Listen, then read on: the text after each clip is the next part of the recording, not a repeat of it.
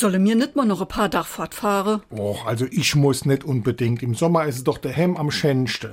Jo, aber anderswo ist es doch auch ganz schön. Und es muss ja nicht lang sein. So ein paar Dach, der hätte schon lange. Ach, weil ist doch überall gestubte voll. Überall haben sie jetzt Ferie.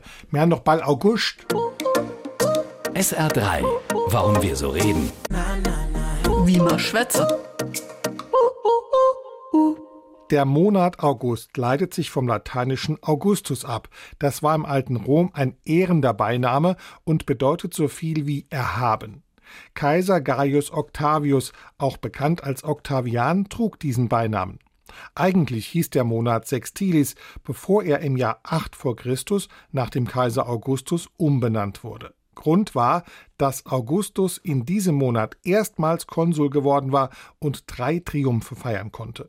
Vorübergehend wurde der August auch mal in Commodus umbenannt, weil der gleichnamige Kaiser Augustus ihn nichts nachstehen wollte.